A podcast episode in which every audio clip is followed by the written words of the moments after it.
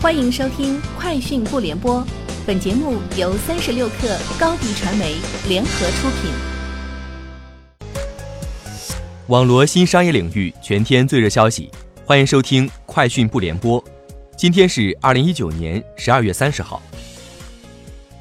三十六克获悉，今日淘小铺宣布，在经过半年测试后正式上线，面向所有人免费开放注册。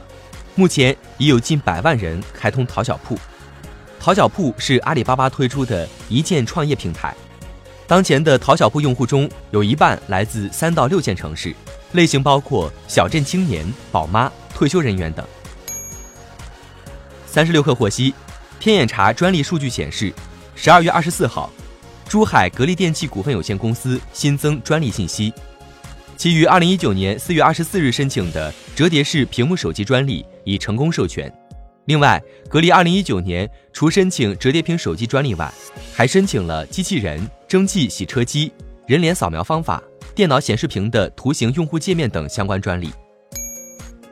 三十六氪获悉，天眼查数据显示，十二月二十七号，考拉海购品牌旗下的杭州优买科技有限公司发生工商变更，原网易考拉 CEO 张雷卸任法定代表人、总经理和执行董事。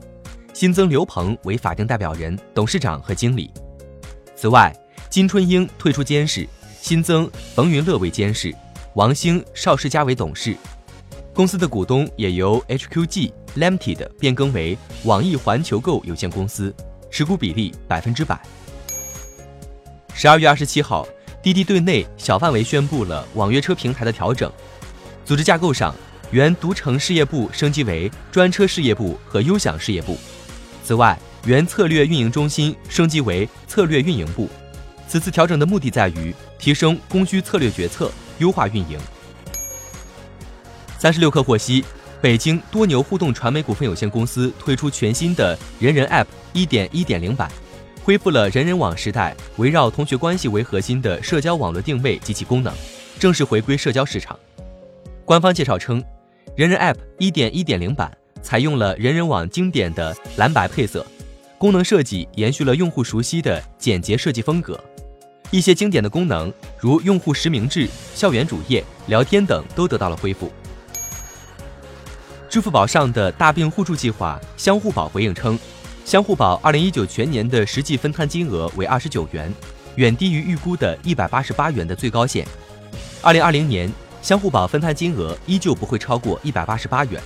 相互宝方面表示，相互宝二零一九年分摊金之所以只需二十九元，主要是因为大部分成员经历了等待期，所以远低于预估的一百八十八元最高线。华米科技创始人、董事长兼首席执行官黄汪以中英文的形式，向全球上千名员工发出全员信。全员信明确了以科技连接健康作为公司使命，以及构筑全球健康生态。做用户最信赖的伙伴的公司愿景，黄汪表示，在下一个十年中，将开放可穿戴这个硬件基础设施平台，连接和引入更多的合作伙伴，共同为用户创造更多的价值。而华米科技自己则聚焦于健康这个纵深 App。